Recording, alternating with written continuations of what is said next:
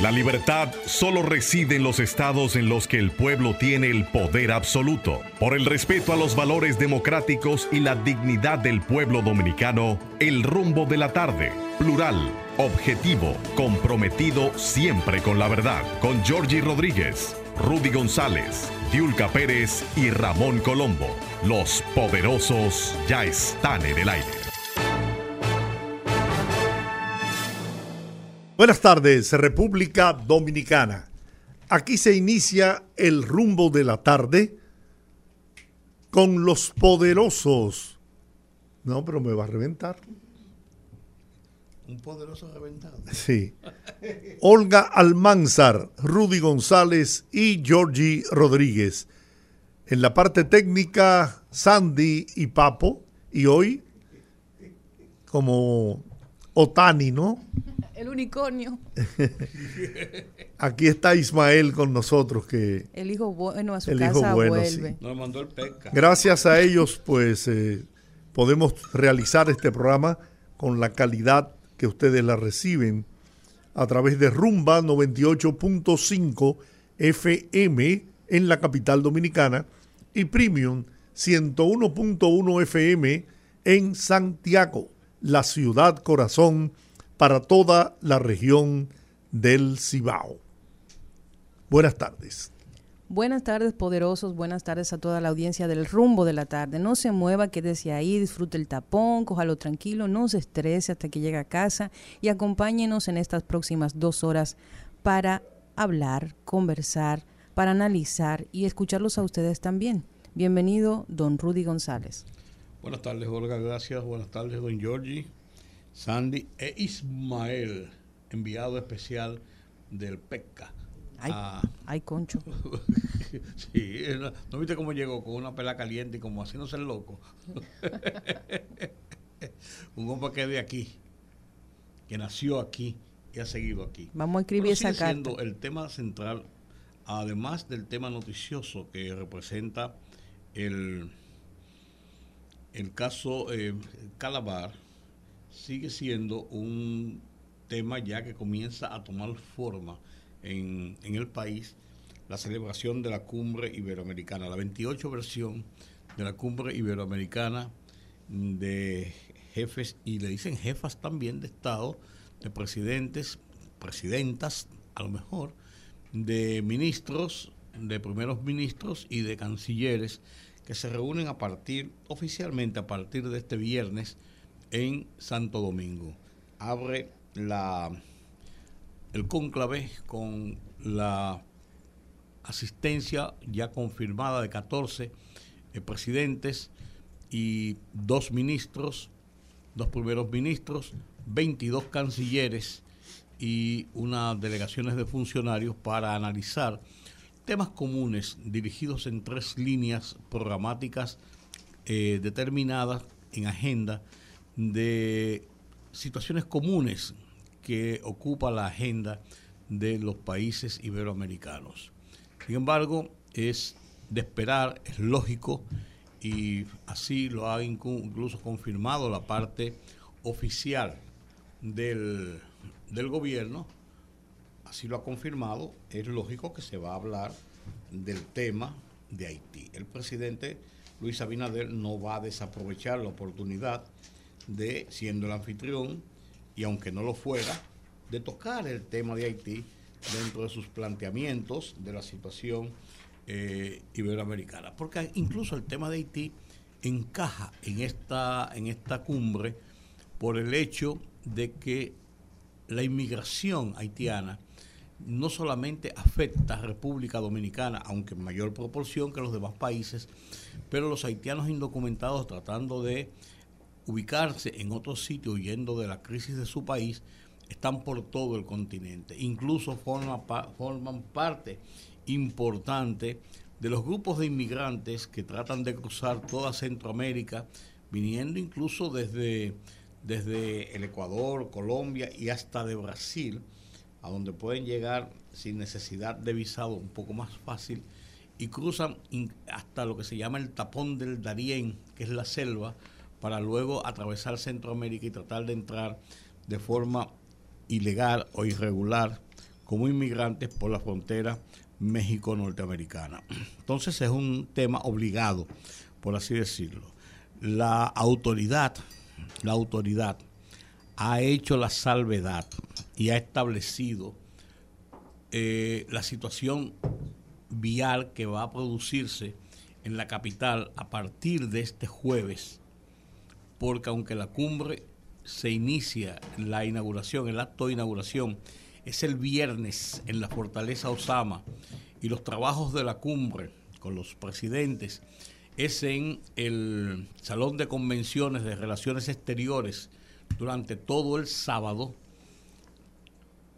Hay reuniones previas de los cancilleres y también hay una reunión de casi un millar de empresarios importantes de América Latina que aprovechan la presencia de los jefes de Estado para también hacer propuestas sobre los movimientos de la economía, los movimientos de la inversión y de los programas de desarrollo de estos países buscando que una agenda común o que acuerdos bilaterales o de bloques permitan establecer estrategias mejores para lograr los programas de desarrollo. Entonces hay que contar con que toda esta semana el casco eh, sur de la capital va a estar altamente congestionado, pero esto va a provocar una congestión hacia todo el resto de la ciudad. Pero están establecidas las rutas, están establecidos los horarios y la gente debe entender. Esto es una situación, esto es una situación que tiene obligatoriamente que ser así, porque hay que brindarle márgenes de seguridad y de desplazamiento. Márgenes.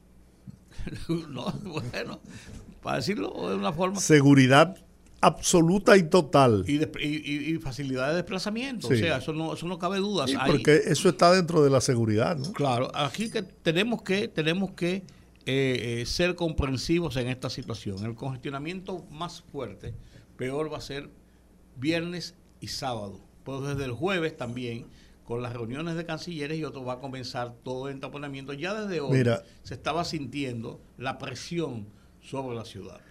Para que tengan conocimiento y puedan estar eh, documentados y orientados, el gobierno va a poner a disposición de la ciudadanía una aplicación, la aplicación Waze, Waze. Que, es una aplicación de uso a partir de hoy, 22, está activada, donde usted podrá conocer, se conecta, estará habilitada y le podrá, podrá tener la información de las vías que están eh, menos congestionadas y disponibles y las que están cerradas para el uso del público común. Así que Waze está a la disposición desde hoy. Hoy también se inicia la cuarta reunión de coordinadores nacionales y de responsables de cooperación.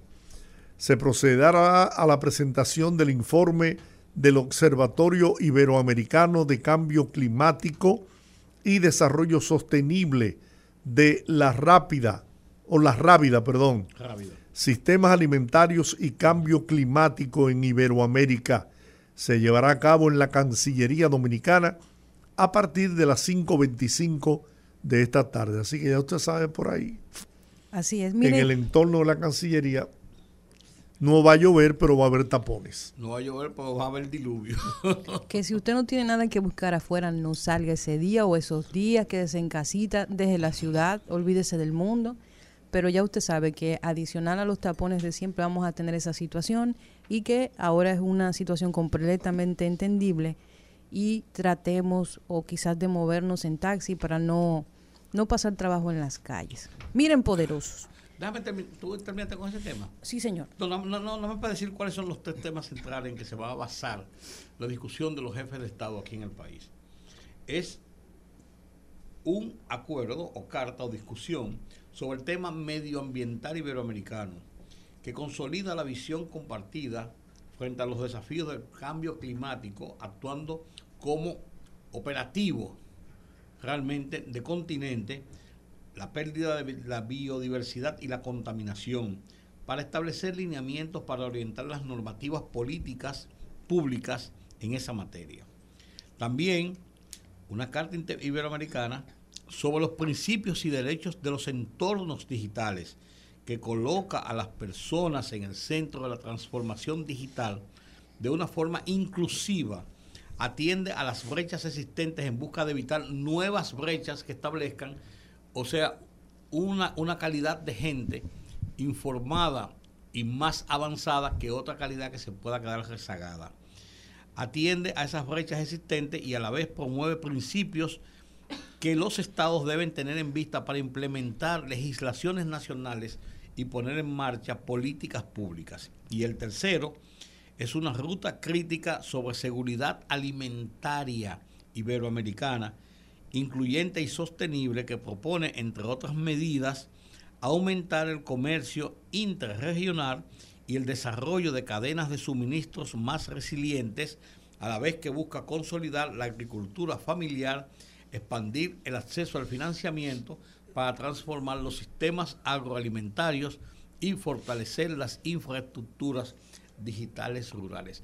Quizás ese último es uno de los temas más trascendentes en los esfuerzos que hacen los países iberoamericanos post pandemia. Es la consolidación de eh, un comercio interregional que garantice el abastecimiento de los alimentos. Esos son los tres ejes principales que se van, que, están en la agenda. Sobre eso después entonces vienen, vendrán otras consideraciones, otras situaciones, entre ellos estará el tema de Haití, que lo va a poner República Dominicana, si no es que antes alguien lo menciona y lo pone en debate. Pero va a ser un debate el tema de Haití porque ya afecta a todo el continente. Así es, yo creo que yo creo que ese último tema, como bien usted establece, don Rudy, es un tema fundamental. Nosotros somos un país con un potencial agropecuario impresionante y creo que tenemos muchas oportunidades de nuevos mercados aquí mismo en la zona. Creo que hacer pues ese lobby con países de la región será sumamente beneficioso. Miren, poderoso, yo me quiero referir a alguien que me conoce y que escucha el programa de vez en cuando, me dice, oye, tengo escuchando el programa dos días y no he escuchado tu opinión respecto de todo esto que está pasando una persona que estudió conmigo en la universidad.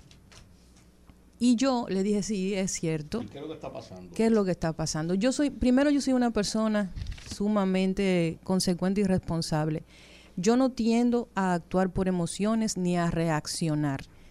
Porque por lo general, cuando uno reacciona es porque uno tiene ya de antemano una postura preestablecida sobre cualquier tema. Y la gente es inamovible por lo general en lo que piensa. Y para dar opinión a veces hay que desprenderse de esa parte y tratar, porque es imposible, de ponerse por fuera de la situación. No desde el punto de vista de lo que uno siente, sino de lo que los hechos te dan. Y en ese sentido, a mí no me gusta hablar de lo que yo no sé. Yo tengo dos días leyendo la documentación disponible, que estuvo disponible como siempre muy rápido en cuanto se dieron a conocer los hechos de, las personas apresadas por la operación Calamar. Yo he leído el expediente ya una buena parte, es bastante extenso. páginas. Sí, bastante extenso. Sin embargo, en lo que he leído, he notado ciertas diferencias en relación a otros documentos que se han filtrado precisamente de otros casos, de casos anteriores. Y una de las cosas que siempre he visto que caracterizaban esos expedientes eran incongruencias, eran precisamente inconsistencias entre fechas y datos y se percibía una redacción apresurada y mal hecha, que probablemente jugaba un papel también fundamental a la hora de presentar ese material en un juicio. En este caso, lo que he leído de este expediente da la impresión de que se ha trabajado minuciosamente y de que se ha tomado en consideración que todo pueda coincidir. Imagino esto así por el nivel y la categoría de las personas que aparecen en ese, en ese expediente y el Ministerio Público no podía darse el lujo de llevar un expediente mal instrumentado, mal hecho. Y entre las cosas que he podido leer hasta el momento, en, términos simples, porque hay mucha terminología técnica que la gente quizás simplemente la escucha pero no la entiende y simplemente reacciona desde su pasión política. Dice, bueno, yo soy del PLD, yo soy del PRM, al PLD yo me están atacando, el PRM eh, es el bueno de la película, el PLD el malo de la película, estas personas van para la cárcel, todo eso. Yo voy a hablar desde lo que simplemente leí. Según lo que establece este expediente, el entramado era muy sencillo. A usted hace 50, 60 años le quitaban un terreno, lo expropiaban. Entonces, cuando el tiempo pasaba, ese, ese dinero a usted nunca se lo reponían, el Estado no le pagaba la expropiación de ese terreno. 50, 40, 60 años después, un heredero o una persona vinculada a la familia que originalmente era el dueño de ese terreno exigía todavía el pago de, ese dinero de, de su propiedad.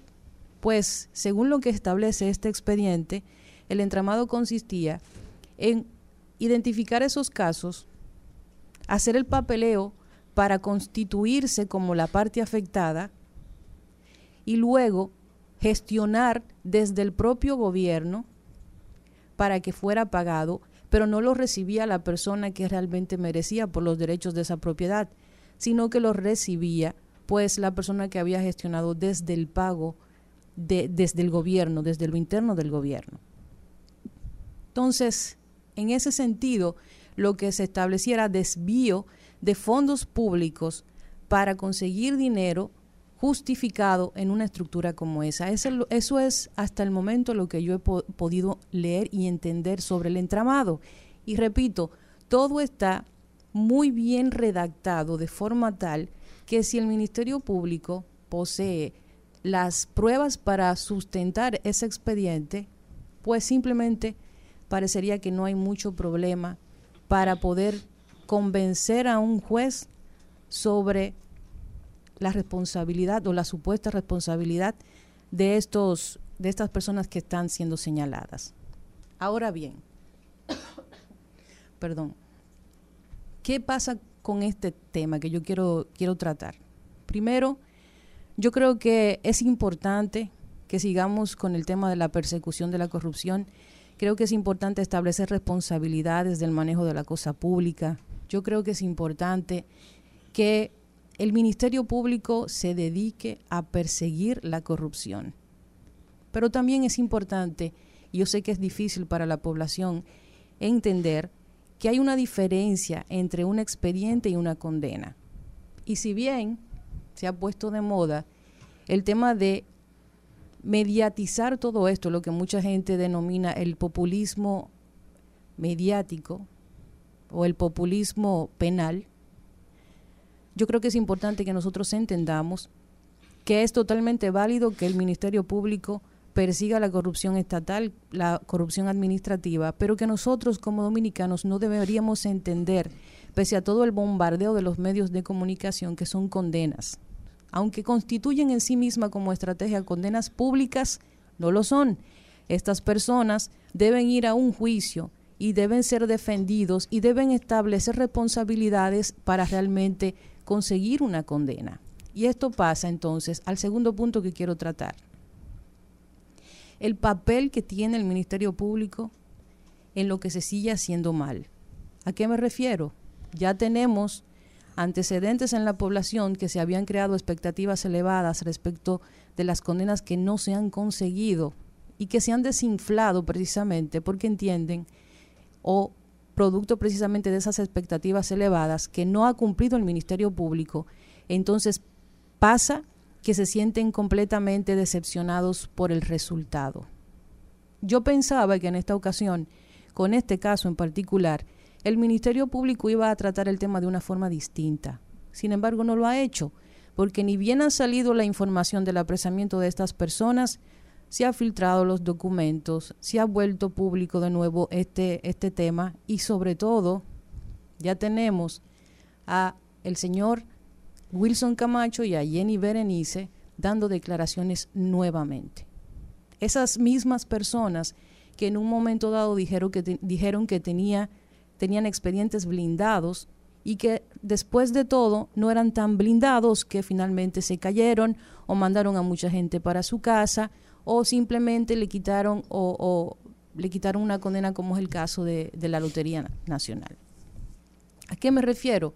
que yo creo que estamos todavía a tiempo para frenar este tema del populismo penal, de dejar que estos procesos de estas personas se hagan como tienen que hacerse, en ambientes donde se entienda la diferencia entre la presentación o la acusación y un expediente y una condena a esa persona. Porque si se hace así, se elimina todo lo que la gente está argumentando sobre persecución política, sobre una estrategia en año preelectoral y muchísimas otras cosas más que están ensuciando el proceso de persecución de la corrupción.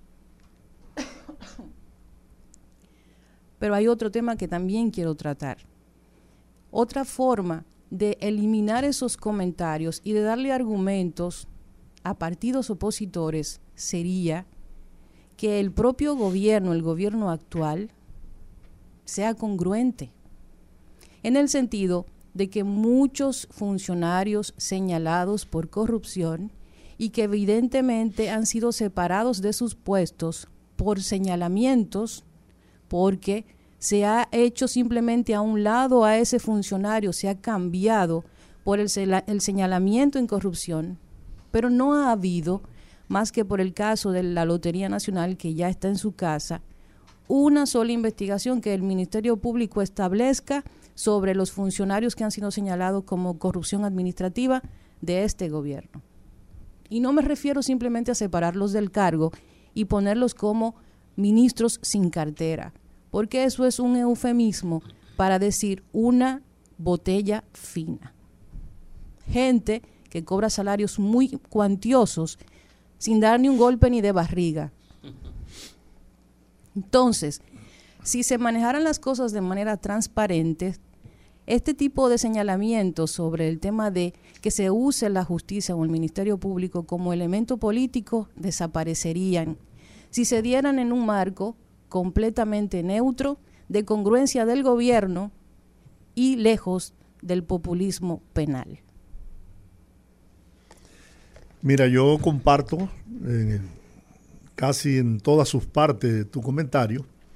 Sí difiero el, el aspecto de politizar el caso es inevitable.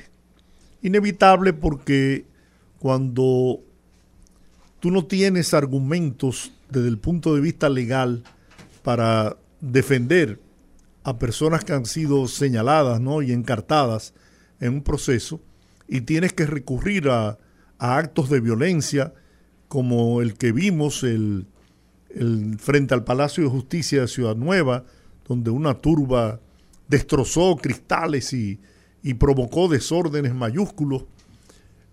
Entonces uno tiene que entender que la presión es precisamente para que el gobierno trate de intervenir y de, y de parar el, curso de la, de la demanda, de la, del sometimiento que eminentemente se va a producir.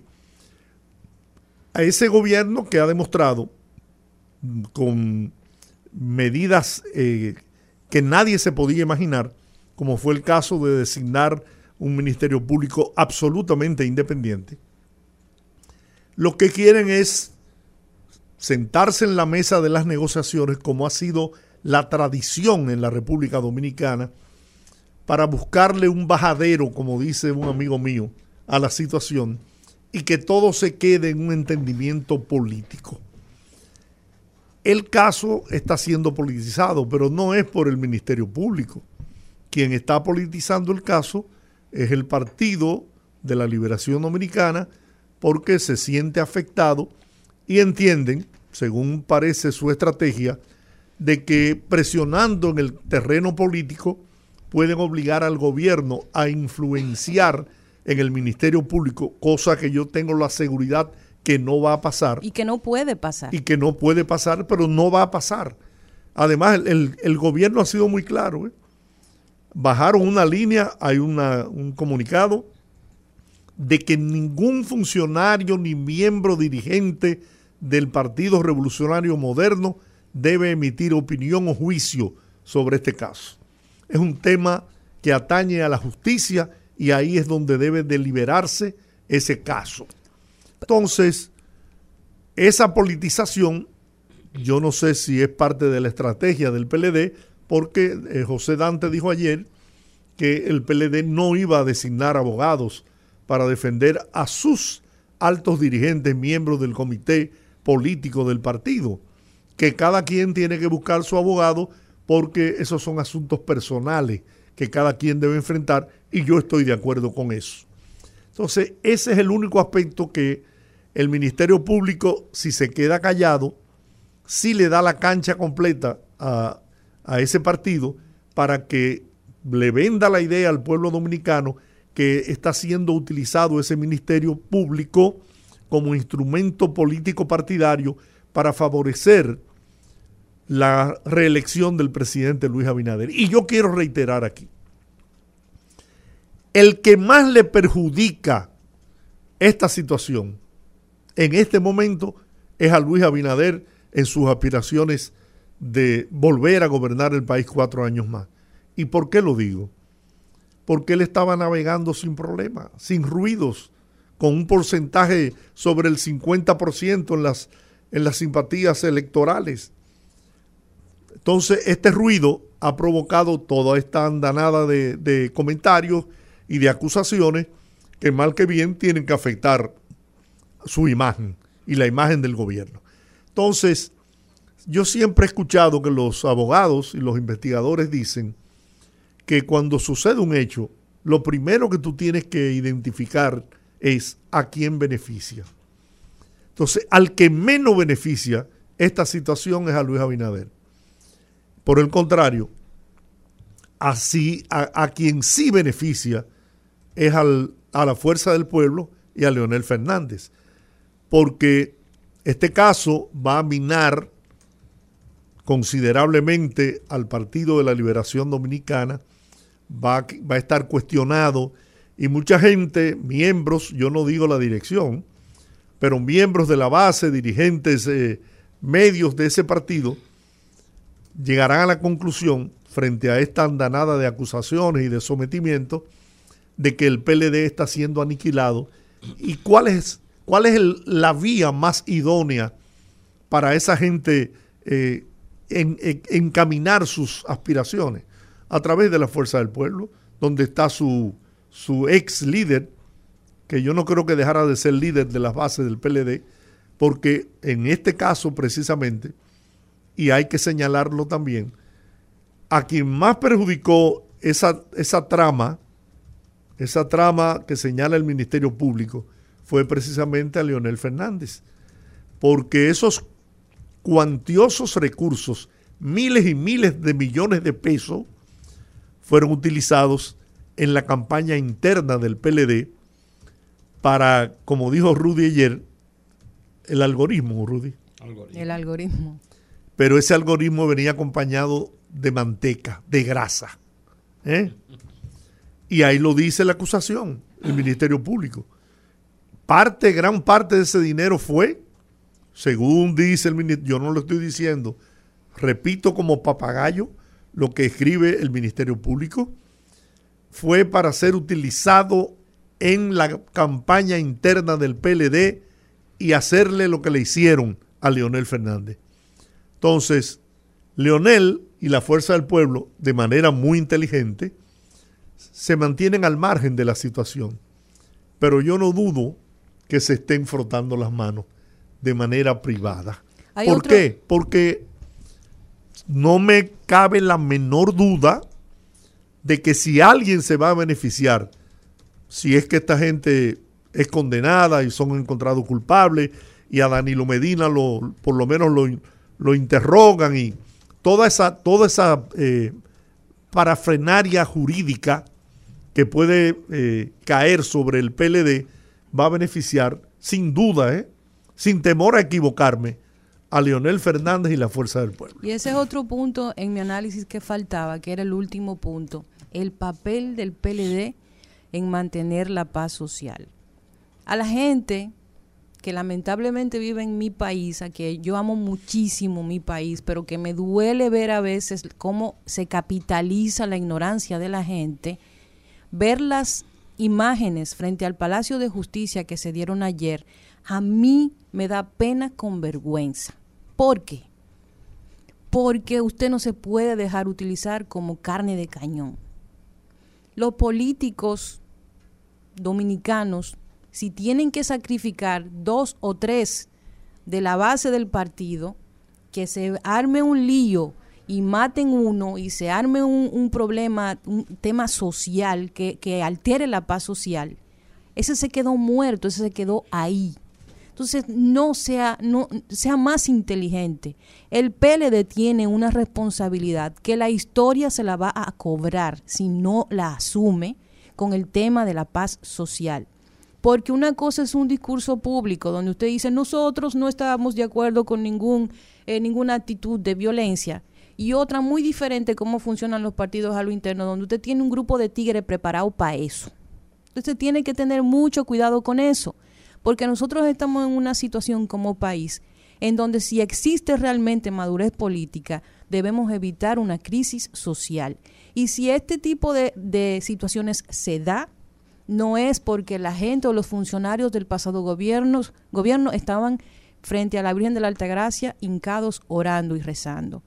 Si este tipo de casos se da, con todo y lo mal manejado que lo hace a veces el Ministerio Público, con todo y su populismo penal, si este tipo de casos se da, es porque los funcionarios históricamente están acostumbrados a salirse con la suya en la corrupción administrativa. Pero el PLD debe tener muy en cuenta, el PLD de, arriba, pero también usted que está escuchando el programa, que es una persona, un simpatizante, debe ser más inteligente que eso y no dejarse utilizar como carne de cañón. Porque si a usted lo matan, si a usted le pegan un tiro, usted se quedó muerto. Yo después de la pausa que quiero hablar. Vamos a la pausa. Si me dejan hablar. Oye, un hombre que se cogió la mitad del, primer tiempo. bueno, pues déjame quejarme. Vamos a la pausa.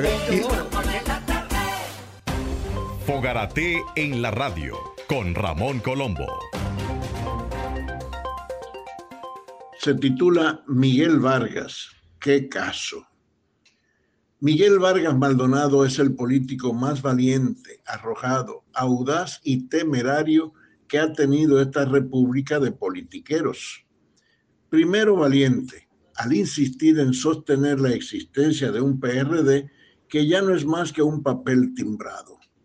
Segundo arrojado, al concurrir a las coyunturas políticas de un país que jamás ha conquistado ni conquistará. Tercero audaz, al hacer del declaracionismo de prensa su única práctica pública. Cuarto, temerario, al declararse candidato presidencial por propia cuenta para 2024, consciente de que a lo sumo obtendrá 17 mil votos. Perdón, quise decir 170, pero marqué esos últimos cero sin darme cuenta. Fogarate en la radio con Ramón Colombo. El rumbo de la tarde, el rumbo de la tarde, el rumbo de la tarde. Y aquí seguimos en el rumbo de la tarde por rumba 98.5 FM y vamos, estamos en tiempo de nuestra primera entrevista. Bueno, vamos a conversar con el vocero de la bancada de diputados del Partido de la Liberación Dominicana, Juan Julio Campos, que está vía telefónica con nosotros. Buenas tardes, diputado. Gracias por aceptar nuestra llamada. Buenas tardes, don Giorgi. Buenas tardes, don Rudy, a todos los demás que componen el equipo y sobre todo a los oyentes. A sus órdenes. Hola. Bien. Diputado, eh, ¿qué, ¿por qué se produjo el retiro de la bancada de diputados del Partido de la Liberación Dominicana, hemos visto en los medios que es producto de, eh, por como consecuencia, ¿no? de los apresamientos, según leí en los medios de comunicación, de los altos dirigentes miembros del comité político del Partido de la Liberación Dominicana. Nos gustaría que usted nos aclarara eso. Bueno, nosotros el, el pasado lunes el partido hizo una rueda de prensa, o sea, estamos hablando el comité político en la Casa Nacional. Y a partir de ahí se dieron algunas orientaciones. El bloque de diputados del PLD se dirige por los lineamientos y las orientaciones que emanan desde el comité político. Y eh, nosotros, a raíz, de don Giorgi, don Rudy, amigos oyentes, a raíz de lo que acaeció eh, el día anterior, o sea, estamos hablando del domingo, los eh, apresamientos de la manera en que se hicieron. El partido eh, tomó esa decisión en su brazo legislativo eh, como principal partido de oposición en la Cámara de Diputados eh, en protesta eh, por la manera, o sea, atropellante, eh, violando lo que es el debido proceso, porque nosotros no nos oponemos en ningún momento a que se enjuicien los compañeros de que sean sometidos. Bueno, todo ciudadano es pasible de ser sometido a la acción de la justicia, pero no se concibe que una persona como el caso, vamos a ponerle el ejemplo del compañero Gonzalo Castillo. Gonzalo nunca fue llamado a interrogar, o sea, a la Procuraduría. Y van y lo allanan y se lo llevan preso, eh, violando eh, el, todo el debido proceso, una persona que eh, además de ser miembro del comité político fue candidato presidencial obteniendo un 38% de la votación en las últimas elecciones. Eh, estamos hablando que de 10 dominicanos, de cada 10, 4 votaron por Gonzalo Castillo. De manera que, eh, y así lo han hecho con otros compañeros, estamos hablando de que hay un ministerio público que solo tiene mirada, tiene ojos para el PLD, un ministerio público tuerto, visco, que, que no mira de otro lado, porque en el gobierno, o sea, hay, hay 23 casos eh, de imputados de corrupción de personas que han sido desvinculados por supuestos actos de corrupción y esas personas ninguna han sido sometidas a la justicia, simplemente lo desvinculan, entre otros casos más. De manera que por estos atropellos, por estos abusos, eh, este secuestro, ayer fuimos una comisión de, diputados al Palacio de Justicia en nuestra calidad, además de legisladores representantes de fiscalizadores, de ver la situación en que se encontraban nuestros compañeros. Eh, y ni siquiera lo dejan ver ni a los familiares, habiendo personas ahí con problemas de salud. De manera que eh, prácticamente es una dictadura la que se comienza a implantar. Así comenzó Nicaragua y mire por dónde va ese país. De manera que por eso nosotros hoy, los diputados pertenecientes a la bancada y al bloque del PLD, decidimos, eh, después que nos pronunciamos, o sea, los que fueron agredidos, aparte de eso, es bueno decirle que el pasado lunes varios diputados fueron agredidos, incluyendo dos legisladoras que fueron eh, resultaron heridas y un legislador eh, cuando ellos se encontraban en el Palacio de Justicia. Y ante todo eso, ante todos esos atropellos, eh, hoy ellos se pronunciaron todos. Agradecemos al presidente de la Cámara que de una manera democrática, como él es un demócrata, nos permitió expresarnos a todos. Y al final, después que hablaron los que fueron agredidos el pasado lunes, hablaron dos miembros del comité político que son diputados y finalmente, en caso de quien les habla, eh, le tocó exponer lo que es la posición oficial del partido y luego anunciamos el retiro de la bancada del PLD del hemiciclo en el día de hoy. Me llama la atención, diputado, que las exposiciones que he escuchado de los dirigentes, altos dirigentes del PLD y congresistas PLDistas, siempre destacan la defensa en favor de Gonzalo Castillo, no así de los demás eh, implicados en el, en el caso. ¿A qué se debe eso? Bueno, mire, en el caso de Gonzalo, eh, a, a, todos nosotros eh, los estamos eh, defendiendo, a todos los compañeros. Y por eso decimos que nosotros no nos oponemos, porque se vende la idea de que el PLD está protestando y que vamos a seguir en las calles protestando, eh, porque están enjuiciando a los PLDistas. Y no, jamás eso. El PLD es el partido. Nosotros fuimos los que aprobamos todas esas leyes de que hay de transparencia en la República Dominicana. La aprobó el Congreso del PLD cuando nosotros éramos mayoría e incluso la constitución que nosotros tenemos en este país, una, la constitución más avanzada que ha tenido la República Dominicana, esa constitución fue el Partido de Liberación Dominicana en su gobierno que la aprobaron. Y ahí hay un artículo, don Giorgi, don Rudy, que es el 146, el artículo que establece la proscripción de la corrupción en la República Dominicana, que quien, quien habla fue uno de los que proponentes de ese artículo, y somos del PLD. O sea, el PLD ha sido un abanderado de la transparencia y del combate a la corrupción en la República Dominicana. Entonces, respondiéndole a su pregunta, nosotros los defendemos a todos. Lo que pasa que en el caso de Gonzalo, él no había sido llamado eh, a, la Procuraduría, el, el Go- Gonzalo no había sido llamado y además Gonzalo Castillo eh, fue el candidato presidencial del Partido de la Liberación Dominicana, sea, la persona que eh, después del presidente del partido, el líder, compañero Danilo Medina, y del actual candidato, de los que, de los mm, que más liderazgo tiene en el PLD, y por eso es que se menciona más a él, pero sobre todo por el procedimiento, que con él no se aplicó el debido proceso, porque él nunca fue llevado a la llamada a la Procuraduría a interrogarlo, que es lo que establece la Constitución y el Código Procesal Penal. Eh, y, y por eso nosotros lo calificamos como un preso político del gobierno de la República Dominicana. Diputado Campos, ¿ahora qué sigue? ¿Van a seguir fuera del hemiciclo? ¿Van a volver y se van a retirar como una forma de mostrar su protesta pública?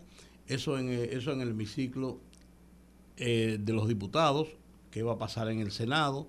Y además de eso, sí van a seguir manifestaciones, movilizaciones, acciones en las calles de la militancia del PLD.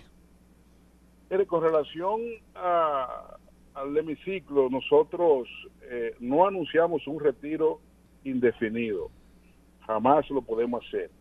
Eh, nosotros nos retiramos hoy y ya el acudir al hemiciclo, a sesión, eh, eso eh, va a depender de las orientaciones que recibamos del órgano ejecutivo del Comité Central, que es el Comité del partido, que es el que estatutariamente traza los lineamientos y las orientaciones hacia el Congreso Nacional, tanto los diputados como los senadores. De manera que en las próximas horas nosotros nos van eh, a bajar eh, las orientaciones de eh, cómo vamos, cuál va, cómo, cuál va a ser el curso, los pasos que vamos a dar a partir de los próximos días. Eh, en cuanto a, a las protestas, claro que sí, el partido va a seguir haciendo protestas en las calles. Nosotros no vamos a salir de las calles, claro, haciendo protestas de manera eh, pacífica, como siempre ha hecho el Partido de la Liberación Dominicana. Pero sí el PLD a partir de ahora está en las calles para conocer a la ciudadanía y al mundo lo que está pasando en la República Dominicana, que ya en estos momentos tenemos personas que son políticos porque no se ha ejercido en torno a lo que es el debido proceso que establece la ley y la Constitución de la República. Eh, amigo diputado, ¿usted comparte las posiciones expresadas por algunos dirigentes del Partido de la Liberación Dominicana que dicen que esta acción ante la justicia está enmarcada por el, la política partidista, que las manos del gobierno y del presidente de la República están detrás de esto con el propósito de disminuir, de diezmar al Partido de la Liberación Dominicana. ¿Usted comparte esa opinión? Comparto totalmente eh, esa opinión de que hay intenciones de destruir al Partido de la Liberación Dominicana sobre la base de procurar de nuevo la reelección del presidente Luis Abinader. O sea, detrás de todos estos acontecimientos que están pasando están las manos del presidente Luis Abinader y de los principales dirigentes políticos del PRM, que ellos saben que el partido con quien ellos se van a tener que enfrentar es el Partido de la Liberación Dominicana y que los números hoy, hoy no le dan. O sea, ni, nadie gana en primera vuelta las elecciones y cada día el, el gobierno del presidente Abinader es más impopular y lleva una caída libre, una caída en picada, como le llaman. O sea, y debido a eso y al auge a, que lleva nuestro candidato presidencial, Abel Martínez, que es un candidato que está invicto, que nunca ha perdido, y el que más conecta con la juventud y el que mayor crecimiento tiene en los actuales momentos. Todo eso son esas acciones del Partido Revolucionario Moderno y del Estado especial del presidente de la República. ¿Usted piensa que la caída del PLD, en caso de que se produzca, ¿no? beneficia las aspiraciones reeleccionistas de Luis Abinader o en su defecto una disminución de la fortaleza del PLD contribuiría a fortalecer la figura de Leonel Fernández y su partido La Fuerza del Pueblo por el, el, el vínculo que hay pre- principalmente entre las bases y dirigencia media de esas dos organizaciones políticas. Bueno, eso no se descarta. O sea, yo entiendo en cualquier momento eh, aquí, o sea, va a haber, podría haber un acuerdo. Claro, nosotros estamos ganando para ganar en primera vuelta.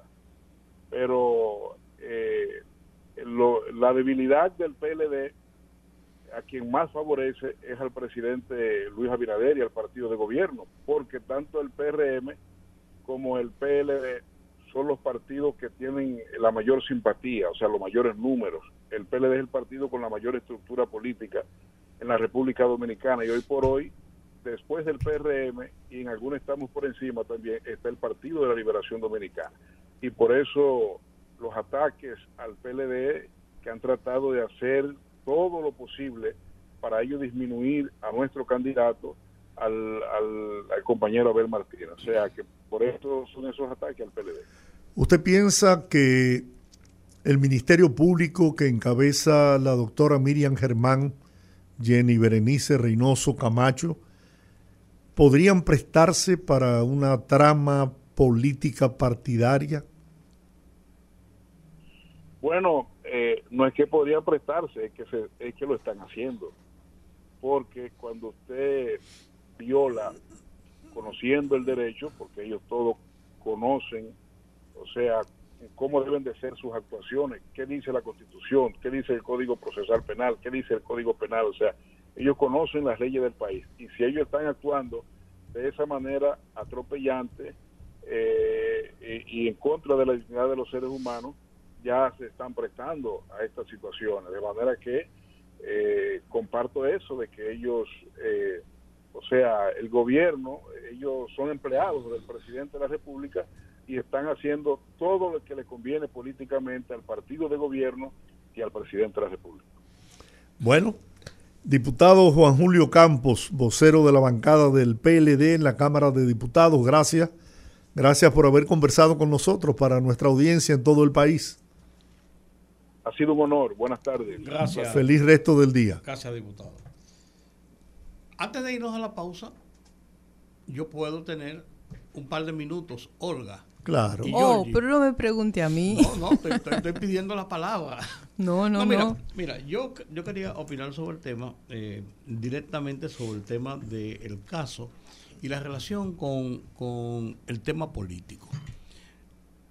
Lo vengo diciendo desde el mismo lunes, cuando estalló el caso, que no hay forma de desarraigar el tema político, la política, el componente, el ingrediente político de este caso que le han llamado calamar.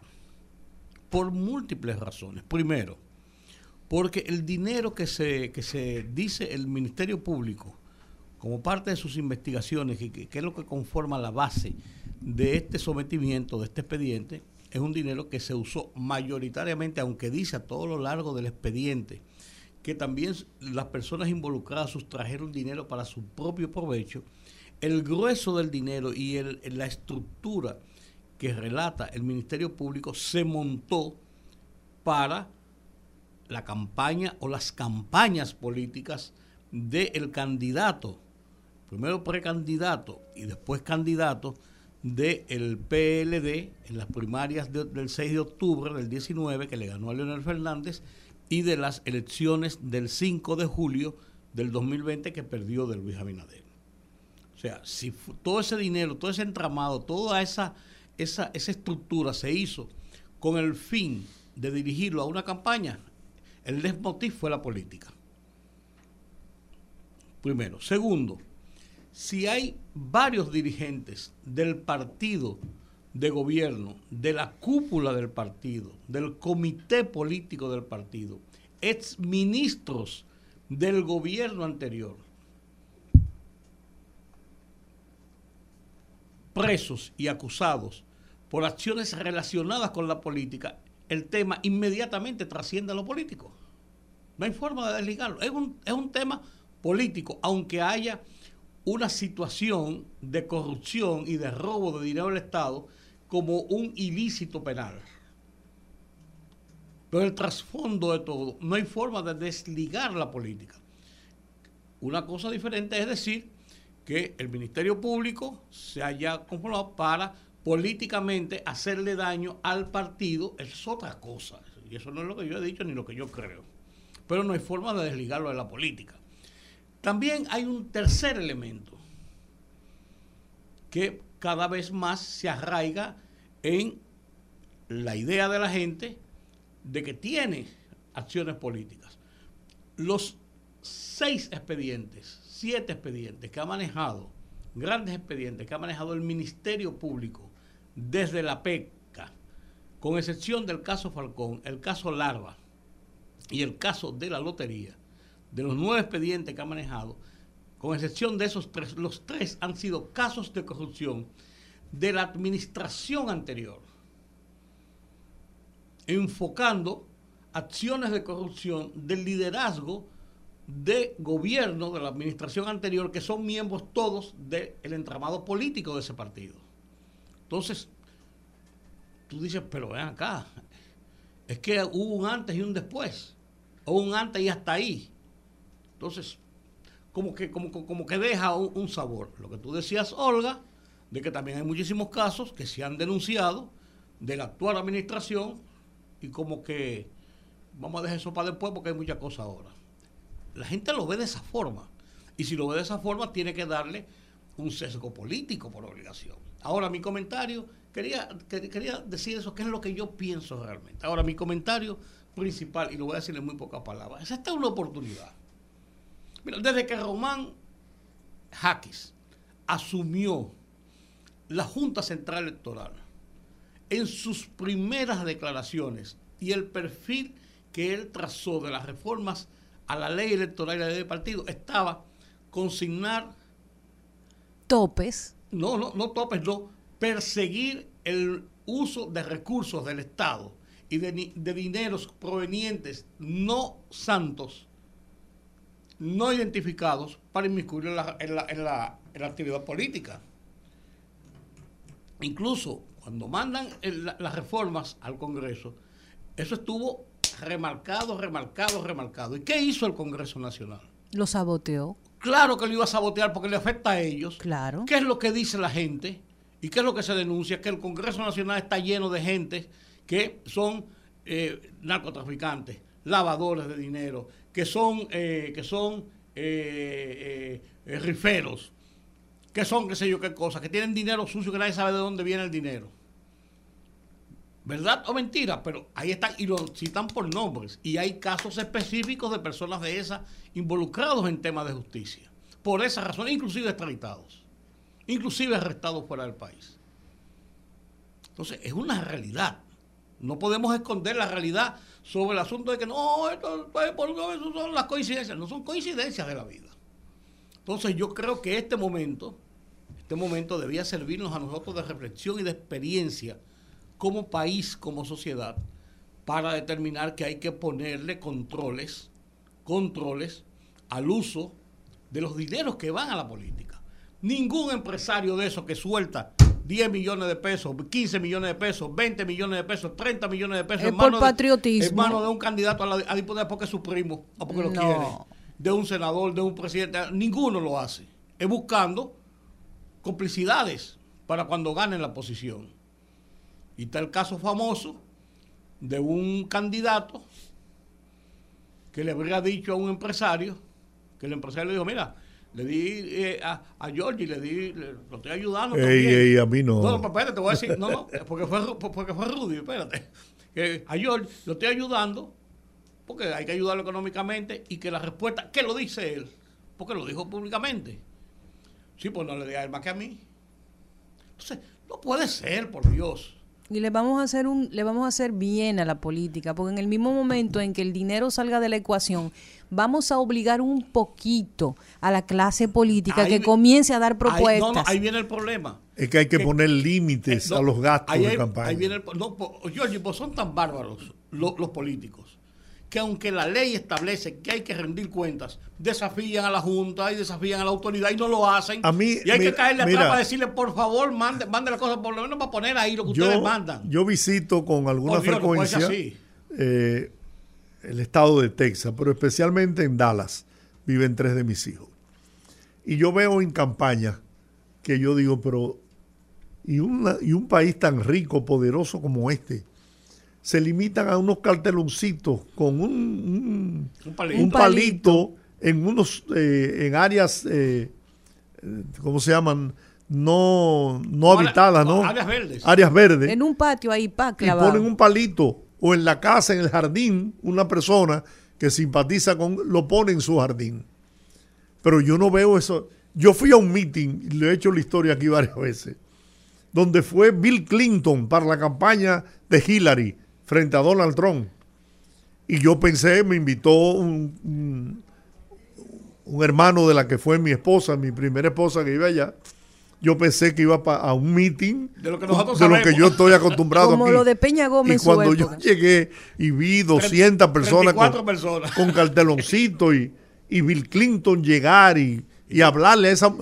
Yo dije, pero ¿y este es el meeting? Un fracaso, No, pero esto es una reunión de patio en mi país, política. Pero entonces, Entonces, pero no eso, Rudy.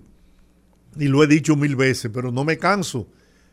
Chile, que yo tuve la experiencia de, de- de- de participar con un equipo de mercadólogos chilenos que vinieron a apoyar al Partido Reformista en una ocasión, ellos decían, pero ¿para qué tanta publicidad en televisión? En Chile, en esa época, solamente se utilizaban cinco minutos diarios de televisión de 24 horas de televisión. de las 24 horas. ¿Y qué hacían los candidatos? Bueno, esos cinco minutos preparaban un pequeño documental de su propuesta de llegar a gobernar el país. Y eran eh, asuntos positivos. No para criticar al otro candidato. No, no, no. no. se aprovechaban en eso. No perdían el tiempo Claro. en estar hablando babosería y lo usaban para poderse vender y proyectarse y ganarse la confianza del electorado. Dígame usted, di que, di que regidor, chocolate, explíqueme Pues usted, quería que un, un yo- regidor yo que se está pronunciando como chocolate. eso. Es- no es posible que para usted ser regidor, alcalde, diputado, senador, para usted ser candidato en una precandidatura, usted tiene que invertir 20, 30, 40, 50, 60, qué sé yo, cuántos millones de pesos. Eso no puede ser. Eso no puede ser. Y para ser candidato, ya, cuando usted es candidato para buscar la posición, y si es presidente, miles de, mi- de millones de pesos. Eso no, eso no puede ser. Eso está provocando cada vez más el descreimiento, el descreimiento y el irrespeto de la sociedad sobre su clase política. Y eso es uno de los mayores peligros que puede tener la democracia. Don Rudy, pero mire qué es lo que pasa. Lo último que voy a decir sobre el tema. En Francia subieron dos años la edad para pensionarse. ¿Y sabe qué pasó? Que ardió París. Siga ardiendo. Los, los franceses se tiraron a la calle a protestar. Los franceses, que son europeos, que son de la gente más clasista, que son personas incluso con una mentalidad completamente diferente, se tiraron a la calle a reclamar sus derechos. El dominicano solamente piensa que la- las revoluciones sociales se dan en Twitter. Aquí la gente cree que su responsabilidad social o su responsabilidad sobre los cambios de su sociedad es tirar un tweet y ya, y cree que es un genio. Bueno, Entonces las cosas, Yo creo que la cosa es peor de ahí. la- los Yo creo cambios que- se dan que el actuando. dominicano, y, lo, y lamento tener que decir esto, piensa que su solución, la solución de su problema Es de él. está en llegar al gobierno. Así es. Vamos a la pausa.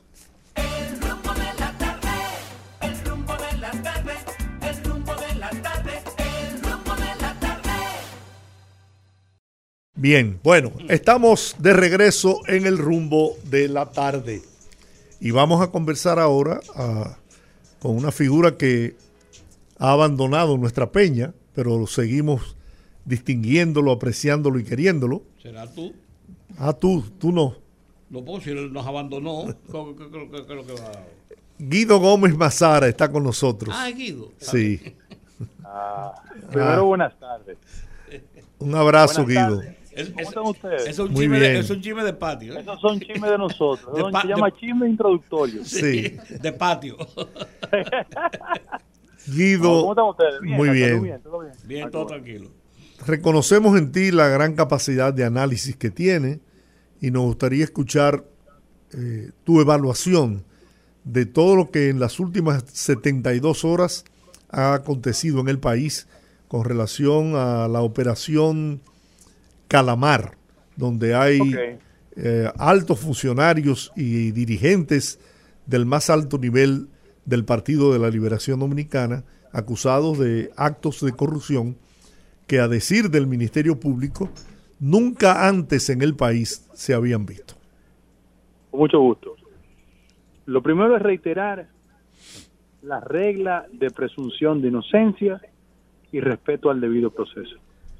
Bien, En ese mismo orden, no es decente recordarle, porque desde el punto de vista de lo humano, el proceso como tal es una etapa terrible, desde el punto de vista del imputado y de sus familiares, amigos y relacionados. Pero yo le dije a muchos de ustedes en el ámbito privado y públicamente que habría consecuencias frente a eso. El acontecimiento acusatorio. Las herramientas que el Ministerio Público ha utilizado. Primero, asociación de malhechores, coalición de funcionarios, falsificación de firma pública y privada, soborno, lavado de activos y el más peligroso, subrayenlo, financiamiento ilegal de campaña presidencial. Ese es el más peligroso y lo voy a decir por qué. Frente a eso, hay una imputación y lo que se va a conocer el domingo no es otra cosa que no sea un mandato de la norma de conformidad con el artículo 226 si procede o no la medida de coerción. Frente a ese acontecimiento yo quiero subrayar, no es la acusación formal ni el conocimiento de ninguna acusación. Es determinar si los imputados tienen arraigo para que el reclamo del Ministerio Público, que consiste en principio en 18 meses, es decir, un año y seis meses de prisión, el juez, en este caso la jueza, lo asume y determina frente a las reglas de coerción un sinnúmero de disposiciones que van desde prisión, prisión domiciliaria, grillete o libertad pura y simple. Esas son las herramientas que tiene. en garantía este caso, económica, Sí, pero, pero evidentemente la garantía económica sí. Pero la magistrada Romero, que es una buena magistrada, con una historia, una persona muy correcta, habrá de, habrá de determinar. Ahora, yo voy, yo el, el expediente me lo leí con tranquilidad frente a eso. Lo primero, es una acusación de todos los entes institucionales. Es decir, es una expresión de cómo los mecanismos gubernamentales sirvieron para un tinglado que el Ministerio Público considera que es mafioso. Yo coincido. En el sentido de que instituciones como Catastro, Bienes Nacionales, Hacienda, Ministerio Administrativo y el Consejo Estatal del Azúcar sirvieron como mecanismo por donde se estructuraba todo el proceso mafioso. Yo, por ejemplo, debo decirle que de los 17 mil millones de pesos por concepto a reclamo de expropiaciones, solo 5 mil quedaron en manos de los titulares. El resto se distribuyó entre intermediarios, abogados y sobornos. A tal punto de que en el caso específico de los reclamos, eh, ojalá ustedes hayan tenido la oportunidad de leer el expediente completo, pero Yo casi lo estoy terminando.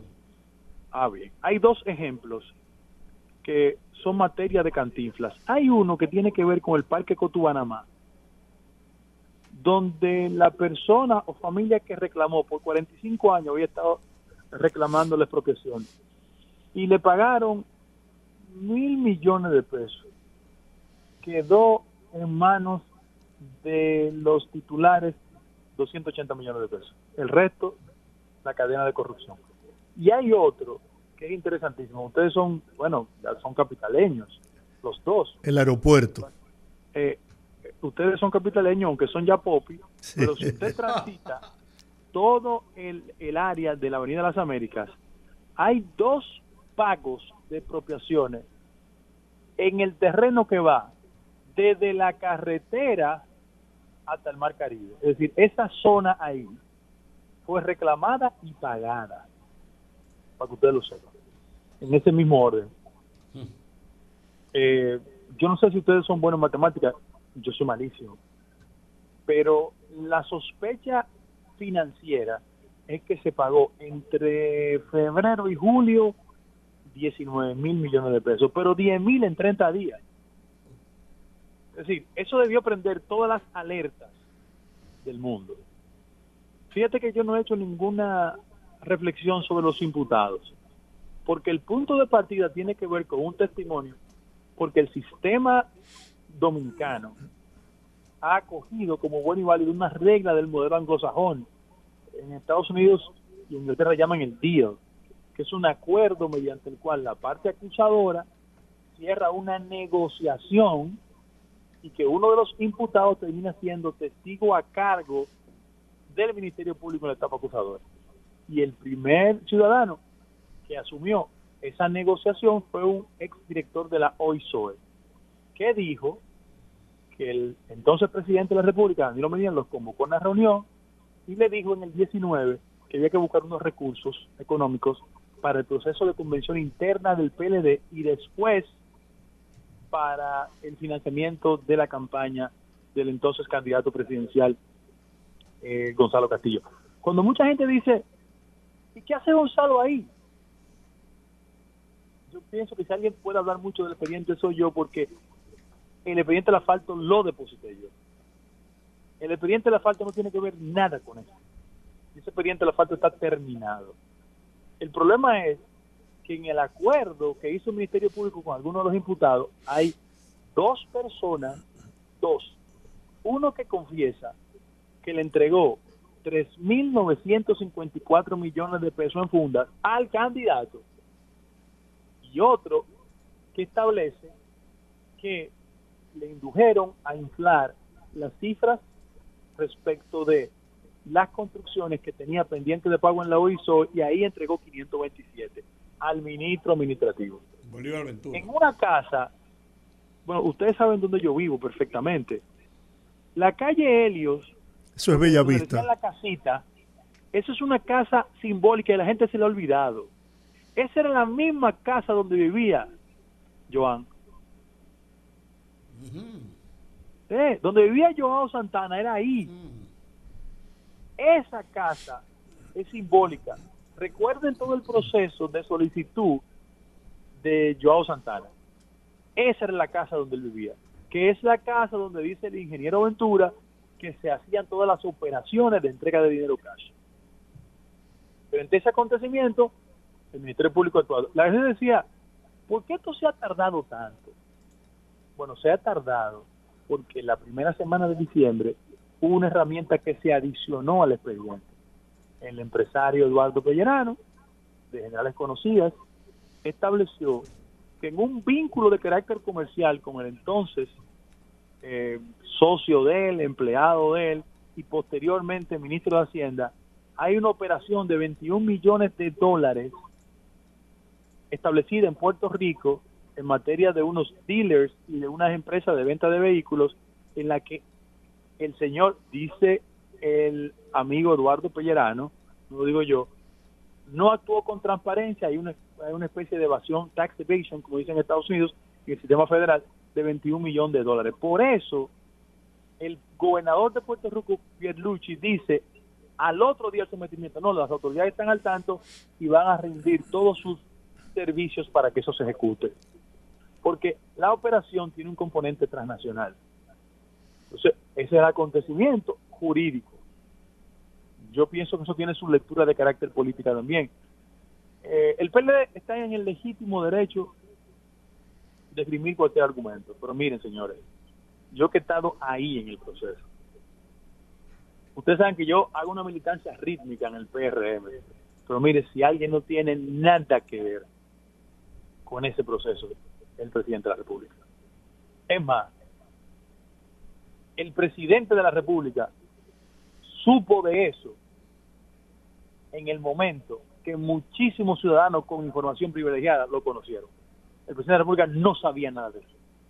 Se lo digo con certeza. Y el fundamento es el siguiente. Si el Ministerio Público opera a la hora de unos allanamientos con esas características, lo que pide es el auxilio de los organismos de inteligencia y de la fuerza pública y que automáticamente le informan a todos los organismos y el superior jerárquico, me imagino que se lo dice al presidente de la República. Ahora, el momento de los allanamientos, al momento ahí, a esa hora, ninguna autoridad administrativa cercana al Palacio Nacional sabía nada de eso. Nada de eso. Yo doy como garantía eso. Entonces, el PLD puede decir que hay persecución política, bueno, yo respeto ese argumento, no lo comparto, pero no es lo mismo procesar a un político que perseguir políticamente a un dirigente de cualquier partido. Al final de la jornada, de la sociedad la que tiene que hacer una evaluación, yo pienso que ha sido de muy mal gusto enviar al Palacio de Justicia a un grupo de gente, alterar el orden público. Si algo le hace daño a los imputados es eso. Creo que inclusive el Twitter de algunos de los imputados fue muy correcto, diciendo, miren, eso no se hace, eso no es correcto. Porque aquí también hay envueltas pasiones. Yo aspiro y espero que la regla fundamental, que es la presunción de inocencia, este, prevalezca. Yo, así como estoy de acuerdo con la acusación del Ministerio Público y la respuesta en su totalidad, como dominicano, como ciudadano, como padre de familia, como político y abogado, tengo que levantar mi voz de insatisfacción por el método que han utilizado allanando, por ejemplo, al exdirector del CEA. No había necesidad de eso. Ese muchacho ahí con toda su familia, no perdía nada la autoridad si llegaba donde él y le decía, mire, aquí hay una orden, acompáñenme aquí no se va a alterar la paz de su casa, inclusive sus hijos y su familia que ni se entere, súbase con nosotros y vámonos para la Fiscalía del Distrito. Hubiese sido lo ideal, porque son situaciones un poco difíciles que afectan a la familia. Ahora, Guido, Yo ahí ahora, Guido, impugno ese método. ahora, Guido, el hecho de que se haya develado en un expediente judicial del PECA, de la Procuraduría, todo un entramado para usar fondos públicos para campaña política de una forma abierta y grosera, como dice eso, no es una alerta de que debemos tener más cuidado de cómo se manejan los fondos y recursos públicos en campañas políticas. No, pero mi hermano, yo le digo una cosa. Eso no solo va a tocar al PLD. Porque es que la ley, o sea, nosotros hablamos de que no hay régimen de consecuencias. ¿Tú sabes lo que dice la ley, Rudy? La ley dice que si bien es cierto el financiamiento público viene de el erario, del presupuesto nacional, Una parte. todo partido político que reciba ayuda de cualquier naturaleza tiene que consignarlo en el informe financiero y ustedes saben que los partidos no hacen eso. Pues aquí se han, bur- eso te iba a decir, Todo. se han burlado, todos los partidos se han burlado de No, no, eso y todos los candidatos y todos los aspirantes, Todos todo el mundo lo que no lo hacen. Claro. Entonces, Todos. Eso establece una jurisprudencia. Si algún litoral político cree que gana con esto o tiene ventaja, no. Eso establece las bases para que, como la monjita, todas. En este caso, si alguno de los imputados en el proceso de interrogatorio dijo que le dio dinero a otro partido, bueno, que dé la explicación. O si le entregó dinero a algún político o aspirante, que den la explicación. Ahora, no es lo mismo un político de cualquier organización que reciba 3 pesos, 20 pesos, todo el dinero del mundo, de un tercero que quiera colaborar que un entramado con fondos públicos destinados a aventar al candidato del partido en el gobierno. Cosas diferentes. Guido, en el periódico El Caribe del día de hoy, nuestro común amigo, eh, apreciado periodista Nelson Encarnación, publica un artículo en el que señala la existencia de un memorándum firmado por el entonces presidente Danilo Medina, conforme el cual se advertía a los funcionarios que sólo él estaba autorizado a disponer pagos en la administración pública. ¿Podría, de existir este, este memorándum, podría esto comprometer al presidente Danilo Medina en este caso? No, el, el memorándum existe, ¿eh? esa es la verdad. Solo firmado por él. No, es que el punto de partida de la acusación habla de una reunión en el Palacio. Y la autoridad, en este caso, tanto el Ministerio Público como la magistrada o el magistrado, tiene toda la facultad de investigar a cualquier persona. Si mañana se llama Guido Gómez Mazara, tiene que ir a la justicia. O sea, en este país todo el ciudadano comprometido con la transparencia y con la institucionalidad no puede desoír un llamado de la autoridad. Tiene que ir. Bueno, pues Guido, gracias por este análisis que sin dudas va contribuye ¿no? a edificar a la opinión pública que escucha nuestro Y programa. le digo algo, Sí, que la gente lea el expediente, porque también hablan cosas que no entienden. Que lean totalmente el expediente sin pasión, con tranquilidad. Y repito, la presunción de inocencia tiene que prevalecer, ¿eh? Totalmente, y el debido proceso. Eso tiene que prevalecer. Hay gente que me dice a mí, mira Guido, ¿por qué fulano de tal no está detenido? No, porque la etapa de investigación procesal comienza ahora. No, pues también hay que recordar el- hay que recordar lo que dijo Miriam Germán en su carta de hace un mes y pico de que el- la presunción que establezcan los fiscales en sus investigaciones no son pruebas. Imposible, imposible. Y la- la- eh, establecen, bueno, esto es, es por esto. No, no, hay que probar cada Claro, cosa. Claro. Una Y eso- y pregunta, yo- más- y eso es más complicado. yo no soy abogado, pero la delación de una de esas personas que se vio involucrada y que participó activamente y entregó dinero, ¿eso tiene valor ante los tribunales? Mira, hay una sentencia interesantísima de la Suprema Corte de Justicia en esa dirección. Es facultad del magistrado o la magistrada determinar la credibilidad o no de una persona que ha llegado a un acuerdo y sea testigo a cargo. Eso es facultad del magistrado o la magistrada. O sea, no es verdad única, ¿eh? No, por eso hay los careos. Sí, claro. Los, los careos. Bueno.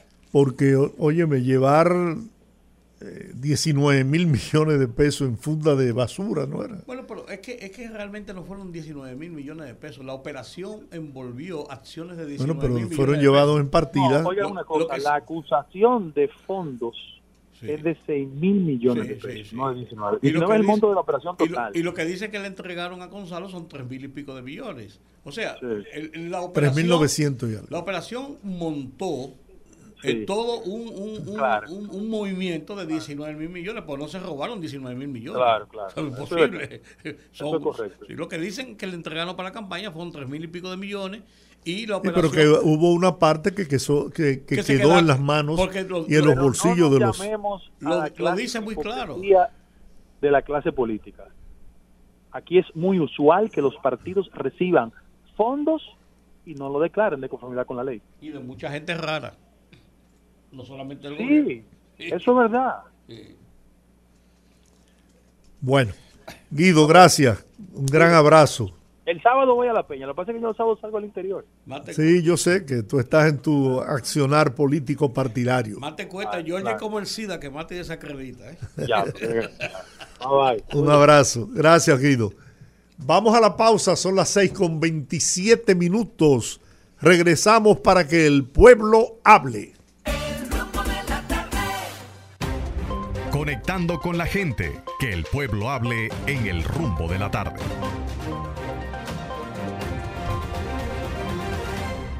...809-682-9850. Repito, 809-682-9850. Atención, Las Jackie. internacionales sin cargos en el 1-833-380-0092. Y arrancamos. Buenas tardes.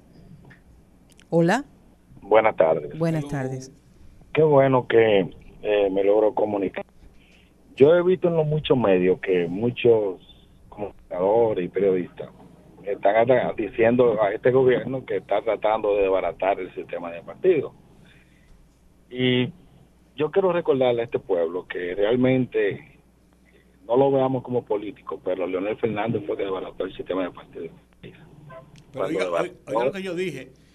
Que los políticos están desbaratando el sistema de partidos. Yo creo que son los políticos que Sí, están pero- atentando contra ellos mismos. Sí, pero Rudy, déjame decirte algo. El primero que empezó con eso fue Leonel Fernández cuando desbarató el PRD y desbarató el Partido Reformista. ¿eh? Por eso Leonel Fernández decía que el PLD iba a durar 48 años gobernando este país. Entonces a este pueblo hay que decirle las cosas como son. Gracias. Gracias por la sintonía. Buenas, rumbo de la tarde. Hola. Buenas tardes. Buenas Buenas tardes. Señores, no me pude, no me pude contener al desarrollo del programa después de escuchar a Guido. La gente sabe cómo hay que decirle, no tenían hiel.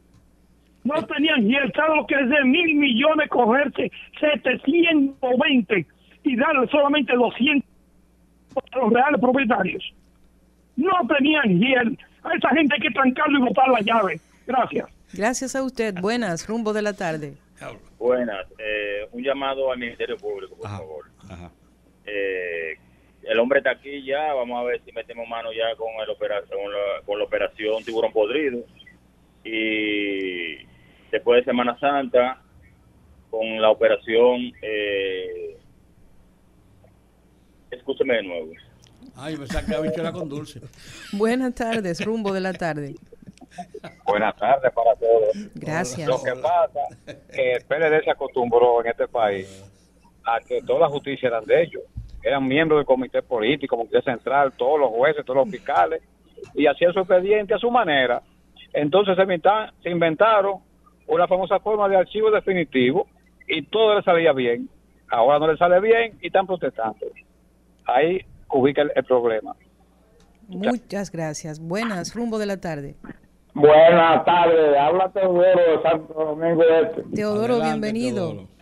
Es un placer estar con ustedes. Un saludo, do- George. Hola, don Teodoro. Todo lo que nota usted. Muy bien. Pues sí, pensando yo que eh, un infeliz se roba cualquier cosita y, y la policía lo agarra y lo tira en la, en la larga de una camioneta y no hay y, y el pueblo no se no se alarma. Esta gente que se roban el- el- la esperanza del pueblo hay que tratarlo con tanta suavidad y tanta cosa. Yo creo que hay que declararlo traidores y a la patria porque llegar a, a- al, al puerto que sea y lucrarse en, en beneficio propio perjudicando a un pueblo infeliz como este no es, es cosa correcta. Muchas gracias. Muchas gracias. Buenas tardes. Buenas tardes, ¿qué Hola. tal? Bien. La verdad que hoy tuvo ese programa increíble. Gracias. Eh, eh, yo quería decirle que me, que me llamó poderosamente la atención, o sea, cómo se expresaba el representante del PLD en, en las cámaras de diputados. Pero ¿en qué país vive él? O sea, él no se da cuenta de que o- oírlo hablar a él de esa manera lo que da es asco porque realmente como como creerse que, ellos todavía viven en el país de la maravilla, ya la gente piensa, ya la gente razona, y aquí hay una clase media que estamos dispuestos, así como marchamos en la marcha verde, marchar para que el país no pierda esa independencia de la de la justicia entre comillas, porque mientras tanto los jueces son nombrados por el partido. Y como son la mayor, muchos jueces mediocres eh, eh, hacen las cosas por por porque fueron nombrados por ese partido pero realmente eh, hay que seguir poniendo en su sitio a todos los que se robaron este país Muchas gracias. Muchas gracias por la sintonía. Buenas, rumbo de la Buenas tarde. noches, poderoso. Hola. Felicitarlos a todos por su gran programa que siempre hacen. Gracias. De este lado, Fondo Oriental. Adelante. Don Equipo, y, eh, pero el, el gobierno no ha hecho nada con respecto a- al disturbo que se armó ahí en la, en la cuestión esa de la, El Palacio de Justicia. del Palacio. ¿Y qué va a hacer el gobierno? ¿Va a dejar, eh, ¿Y cómo esa gente entraron ahí pro- con el riesgo que pu- pudo haberle pasado a doña Miriam? Y no van a, su- no van a, Doña Miriam no está ahí, esa no es la oficina de mí, doña Miriam. a tomar acción. Eso no es la Y oficina, la otra cosa esa no es la oficina de la Esa no es la oficina de la procuradora. Ah, bueno, ok. no, no. Entonces la otra cosa es, ¿y dónde Ángel consiguió tanto dinero para darle a... a- a- ¿de, dó- de dónde consiguió tanto dinero? ¿Él ha trabajado tanto para hacer tanto dinero? Eso hay que investigarlo. Claro. Muchas gracias. Buenas, rumbo de la tarde. Buenas tardes, ese gran equipo, rumbo de la tarde. Saludos. Hola, ¿cómo estamos? todos. Cuéntame usted. Bien, bien. Yo hablando con relación a la, opos- a la posición que tienen los dirigentes del Partido de la Liberación Dominicana. Ellos todos se han dañado a Luis Abinader, sabiendo ellos que Luis Abinader no tiene nada que ver. Está cumpliendo con un, mandato presidencial y él no tiene que darle orden al Ministerio Público ni a jueces tampoco, porque son poderes independientes. Ellos tienen que ensañarse con Leonel Fernández, que es su contrincante, su pueblo enemigo ellos tienen dentro de su mismo partido. Eso yo lo que tienen que hacer. Entonces todo es político y a Leonel Fernández lo están dejando afuera de todos los daños que le está haciendo. Ya llegó el tiburón podrido. Entonces que hay que juntar al tiburón podrido y a León Marino y someter a los dos porque ellos son los dos principales, las dos cabezas de esa corrupción tramada de esos 16 años. Los cuatro primeros de Leonel que vendió el país y se llevaron todo en los bolsillos. Luego los 16 consecutivos, cuatro, ocho de Leonel y ocho de Danilo. Entonces, al tiburón y a León Marino hay que someterlos los dos del mismo expediente, porque ellos son los culpables de eso también, de ese tramado. ¿Eh? Eso es lo que pasa. Gracias por su opinión. Buenas, rum- se cayó. Saludos, rumbo de la tarde. Sí, buenas tardes, licenciado, y al equipo completo, este Teófilo. Don Teófilo, buenas tardes. Sí, a- para, hacer- para hacerle llamado a la gente de Baja Boniquito y Pecado Bobo que no falten mañana a la gobernación de Puerto Plata, ya que el ministro de Obra Pública, la gobernadora y la senadora van a estar en una reunión para plantear los problemas de la comunidad de Puerto Plata. Yo espero que ellos eh, asistan mañana y al síndico Cito Siberio, que lo esperamos por allá también. Bueno, pues ahí está la oportunidad de la gente de Baja Boniquito, Pescado Bobo, hacia Puerto Plata, a abordar al ministro de Obras Públicas, la gobernadora y la senadora Ginette Burnigal, que ha tomado bien eh, partida en esta solución de ese tramo carretero. Así que Roguemos al Señor. todos para allá, para Puerto Plata. Buenas, rumbo de la tarde. Buenas tardes, hola, Rudy, Jorge, Ramón Fondel de este lado. Hola, Ramón. Bienvenido, Ramón. ¿Cómo están ustedes? Más bien, Bien. que un loco. Qué bueno, qué bueno. Miren, yo quiero salirme un poquito de la rutina del tema este de los sometimientos de comisión. Sí, claro. Y salir en defensa de mi amigo Marino Zapete. Hoy, Marino Zapete ha sido tendencia en todas las redes sociales y en todo. ¿Y qué le pasó a Marino Zapete? Bueno, la esposa de Marino ha sido favorecida con una pensión del, del Estado. Ella trabaja o trabajaba en Indotel Ajá. y tenía muchos años trabajando. Aparentemente la pensionaron con un sueldo de 90 mil pesos y eso ha sido Oh. El, único elemento para que la gente esté acabando con Marino Zapete. Yo quiero decir de Marino Zapete que yo lo conocí a él y lo conozco desde el año 1980 en el proyecto Isura, cuando él siendo un estudiante de sociología de la UAS y yo estudiante de apenas de la secundaria, él trabajaba acompañando a los campesinos. Desde entonces yo conozco la trayectoria de Marino Zapete y Marino ha sido un tipo íntegro y vertical. Y su esposa tiene todo el derecho, como cualquier dominicano, cualquier ciudadano, a trabajar en el Estado y a ser merecedor de una pensión. Porque aquí nada más se quiere acabar con la gente, cuando la gente tiene una posición vertical frente a, a los problemas y a los gobiernos, pero no se ataca a gente que trabaja cuatro años en el Estado y sale con pensiones de medio millón, ochocientos mil y un millón de pesos, como fue el caso de Kiki Antún, que trabajó cuatro años en el Bandex y salió con una pensión de 600 mil pesos. El, el señor, el difunto Víctor Gómez Berger, tiene una pensión de más de un millón de pesos. el que era director de la liga, que mató a la esposa, eh, del director de, era comisionado de la Liga Dominicana de Béisbol, ese señor tiene una pensión también de casi un millón de pesos. Y aquí muchísima gente. Entonces, Marino Zapete, yo quiero decir que Marino Zapete es un tipo íntegro, un tipo vertical. Y su esposa, que yo no la conozco, debo decir que no la conozco, pero por ser esposa de Marino Zapete me imagino que debe ser una persona también vertical, que no se puede criticar a la gente porque le salga una pensión del Estado. Lo que hay que cuestionar a ver si esa persona trabajó en el Estado, si merece la pensión o no la merece, para acabar con una gente de esa manera y querer destruir la honra de una persona que tiene toda la vida al servicio del pueblo, arriesgando inclusive su vida. Todo el mundo sabe que Marino por su posición ha sido sacado de los medios de comunicación de aquí, de todos los medios tradicionales. Marino no puede tener un programa porque lo vetaron por la posición que tuvo en contra del gobierno del PLD, fundamentalmente de los gobiernos de Danilo.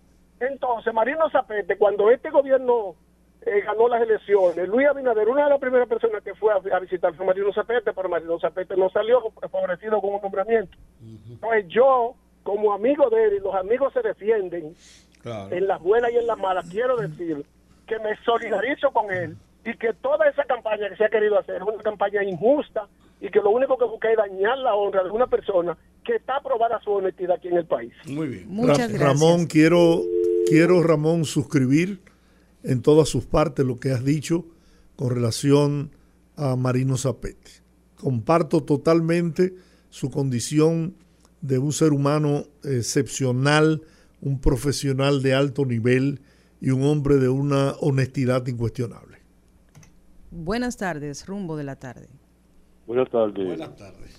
Hola, hola estimado, bienvenido. Olga Almanza. Dígame, señor. Rudy González Adelante. y Henry. Fíjense una cosa. La gente está confundida. Georgie tiene frío hoy. ¿Perdón? Georgie que tiene frío, tiene los brazos cruzados aquí, tiene frío. Ah, El aire, el aire está fuerte ahí. Sí, ¿verdad? hombre, sí. Baja- bajar un. Oye, la gente está confundida con el Ministerio Público. El Ministerio Público es un ente regulador para recopilar todas las pruebas y ponerse a disposición en una bandeja al juez. El, el Ministerio Público no condena, sino pide, pide medidas y el juez la ejecuta. Por otra parte, nosotros cuando llegamos a una edad senil, como que perdemos ciertas cosas. Yo simpatizo mucho por el expresidente Hipólito Mejía, pero Hipólito Mejía, por mostrarse quizás jocoso y jovial, nos mete, habla cosas que como que no están de acorde a la situación que se presenta. Recuerde que Vigilio Bello Rosa, siendo Procurador General de la República, hizo, detuvo a Lionel y le tenía un buen expediente preparado y, y Hipólito dijo que a los presidentes no, no se le tocaba y, y eso, por eso renunció eh, Vigilio Bello Rosa. Ahora viene Hipólito en una situación tan cosa y viene a decir lo que siempre dice. Si usted tuvo algo que ve en elecciones de 2012, donde este pueblo estaba dispuesto a tirarse a la calle para defender su posición, y usted de momento tiró la toalla, si usted tuvo alguna situación, resérvesela, pero no opine en esta situación, porque usted lo que hace es que daña el proceso. Bien. Muchas, Muchas gracias. gracias. Saludos, rumbo de la tarde. Sí, eh, discúlpame que llame. Dígame, Estoy dígame. notando con inquietud, Ajá. estoy notando con inquietud algunos oyentes que llaman y piden revisión a los últimos ocho años de Leonel de Danilo. ¿Y por qué no incluyen los cuatro primeros de Leonel? Para no incluir los cuatro de Hipólito. Vámonos con todo. Eh, con todo. Yo no soy, yo no tengo de ninguno, yo no soy de ningún partido. Los doce de Leonel, los cuatro de Hipólito y los ocho de Danilo. Vamos a investigarlo todo. Gracias. Gracias a usted por la sintonía. Buenas, rumbo de la tarde. Hola chicos, ¿Qué dice Hola, ese Jackie. rifle? Absolutamente a todo hay que investigarlo, de verdad, tiene razón. Como la mojita. Y estoy de acuerdo con Ramón Fonder también, en todo lo que dijo. A Rita, que me dio gusto oírla, que siga llamando, que no se pierda. Un abrazo a Teodoro, que también me dio gusto oírlo. Eh, Ya, sa- ya sabemos que están bien. así es. Gracias, Jackie. Señores, miren, déjenme decirle algo. Con todo esto que está sucediendo con este expediente que ha salido últimamente, que también me enteré que, que está metido en el lío, la Isla Saona, señores, por, por el, el país entero que lo querían coger por pedazos. Se eh, queda totalmente Pero el aeropuerto, parte del aeropuerto, los terrenos Sí, eran propiedad de una familia ahí. Y de unos farallones también. sí, sí. Ahora, señores, ustedes se están dando cuenta que el PLD inventó la mil y una manera de atracar este país. Yo creo que aquí se había robado, sí, había corrupción, pero nunca se había visto una corrupción con un enterramado tan grande como el que esta gente hicieron, señores.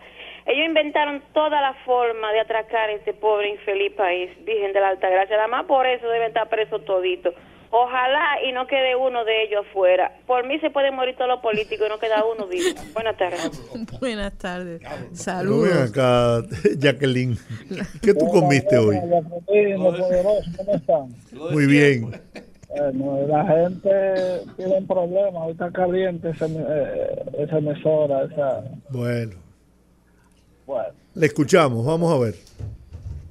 mi posición sobre el particular es que esto, esto es grande y nadie quiere un pedazo. Por eso es que esa gente no querían que Leonel Fernández cogiera la batuta porque era muy buena, era muy buena, eh, la China estaba bien dulce.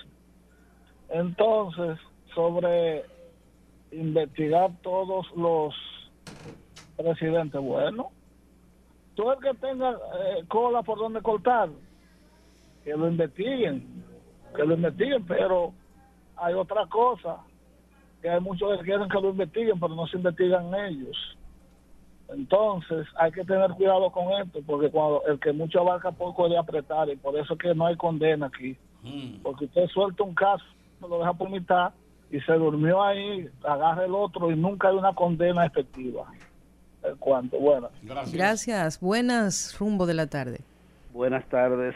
Buenas tardes. Le hablamos de aquí, de San Carlos, José Alberto. Adelante, José Carlos, José Alberto. Alberto. San Carlos. Buenas tardes. Dos temas, don George. Sí. El primero es que estos bandidos era la oposición de Balaguer. Esto era lo que le hacían oposición a Balaguer. Iban a salvar el país. Es el primer tema. Y el segundo, aquí le hacen cualquier de consideración a cualquier infeliz porque se roba una manzana. Esto es porque hay que tener consideración con esta basura, después de con estos ladrones. ¿eh? Escúchame la palabra, don Jorge. Pero eso no es poco lo que le estoy diciendo, esto es sinvergüenza. Está bien lo que le están haciendo, que tienen el dinero del país en los bolsillos.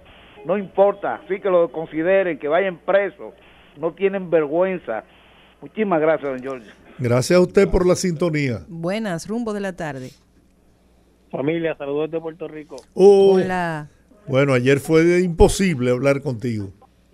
Sí, sí, mira esto, con relación a lo que están diciendo sobre el Ministerio Público, que está, está como que exponiendo los expedientes eh, en la prensa. Recordemos que desde hace, hace varios casos ya se sabe que el Ministerio Público está corrompido por la manzana podrida que dejaron ahí, ahí dentro. Y que a quien menos le conviene que se que pasen esta cosa es a Jenny a, Jenny Berenice, a Miriam a Miriam Germán y al señor Camacho.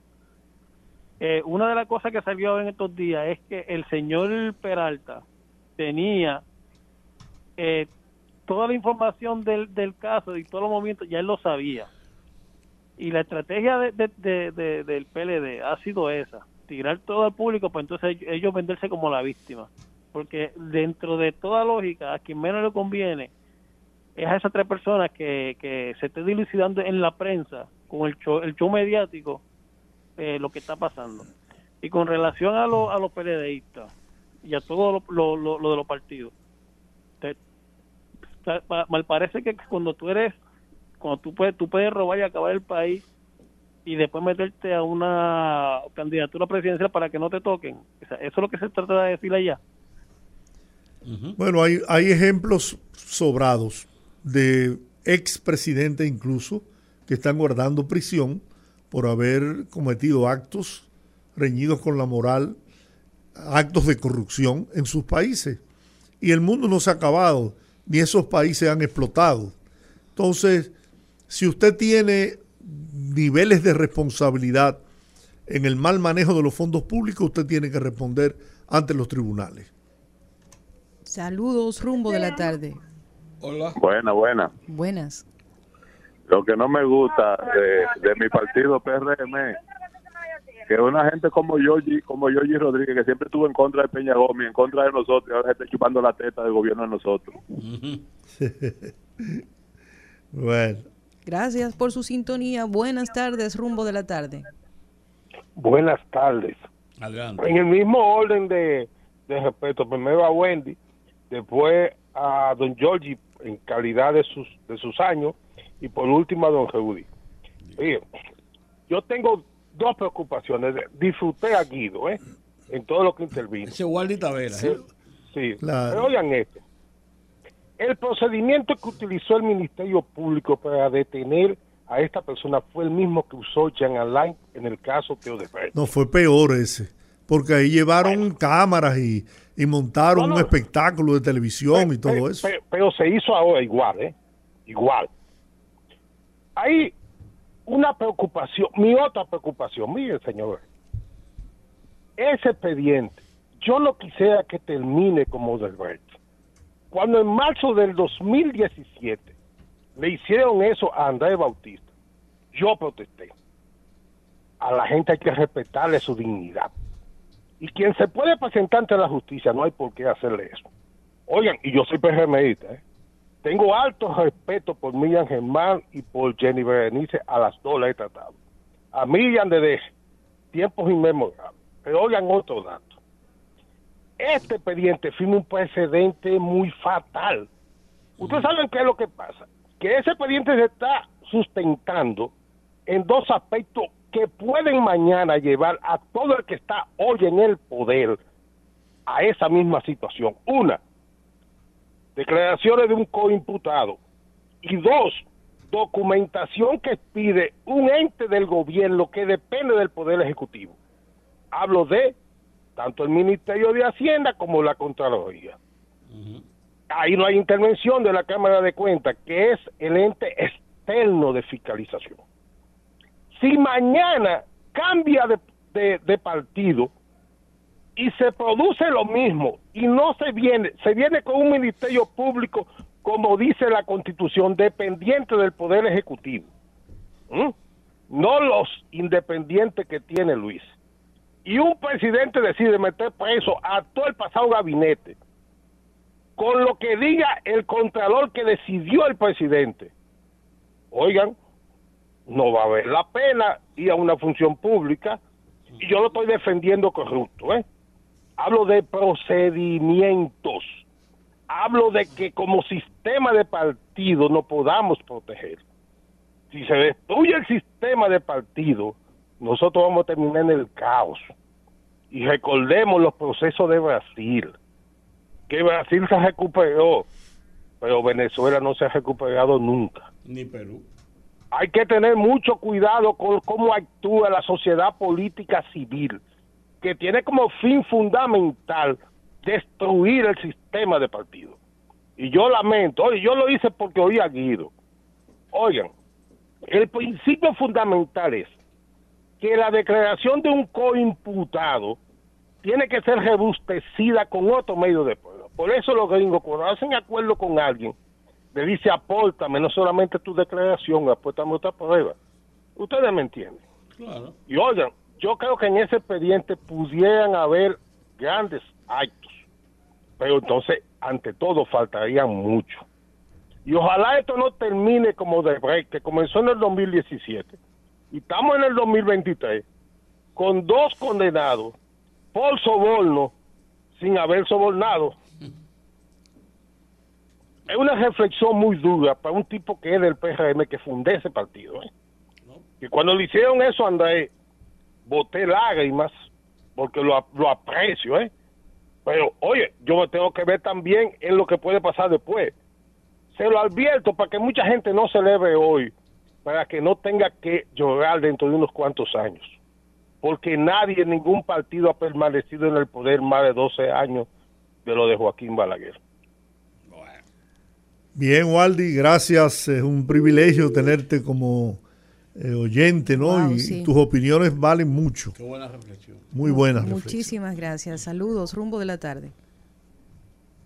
Sí, buenas tardes, Bronx, New York. Ah, Bienvenido. compatriota, desde la ciudad de Nueva York. Qué bueno que se comunicó. ¿Cómo don? Jordi, siempre lo escucho, pero es imposible uno comunicarse porque lamentablemente llamo por la línea Internacional. eh, normal, no, no por la normal llamo, pero no me comunico porque quiero oyentes. Sí, que por ahí es muy difícil, sí. Es muy difícil. Eh, yo quería referirme a la situación que se está dando. El PLD bajó una línea donde dirigentes del, del PLD que no salían a la palestra pública están saliendo ahora. Eh, hoy vi a Karen Ricardo, que no la veía hablar nunca, le entendiendo. Ese es el, el- la línea que bajaron y desacreditar al presidente diciendo que, que le dio dinero. Cuando Ángel López dio esa declaración, que yo lo escuché, dijo, y yo le di dinero, dinero limpio, según él, entre comillas, diría yo. Él no habló que fue ese dinero.